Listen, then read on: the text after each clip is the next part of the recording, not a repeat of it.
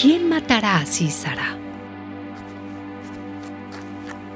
Como Javín, el rey de Hazor, estaba en paz con la familia de Heber el Kenita, Císara llegó a pie en su huida hasta la tienda de Jael, la esposa de Heber, la cual salió a recibirlo y le dijo, Por aquí, mi señor, por aquí, no tenga usted miedo.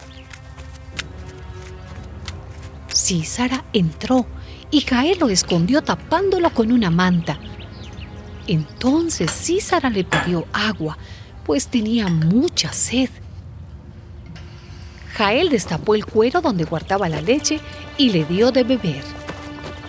Después volvió a taparlo.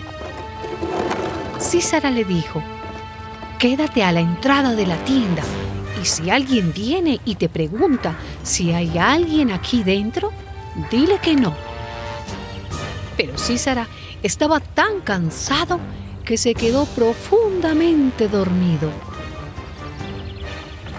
Entonces Jael tomó un martillo y una estaca de las que usaban para sujetar la tienda de campaña y acercándose sin hacer ruido hasta donde estaba Císara, le clavó la estaca en la sien contra la tierra.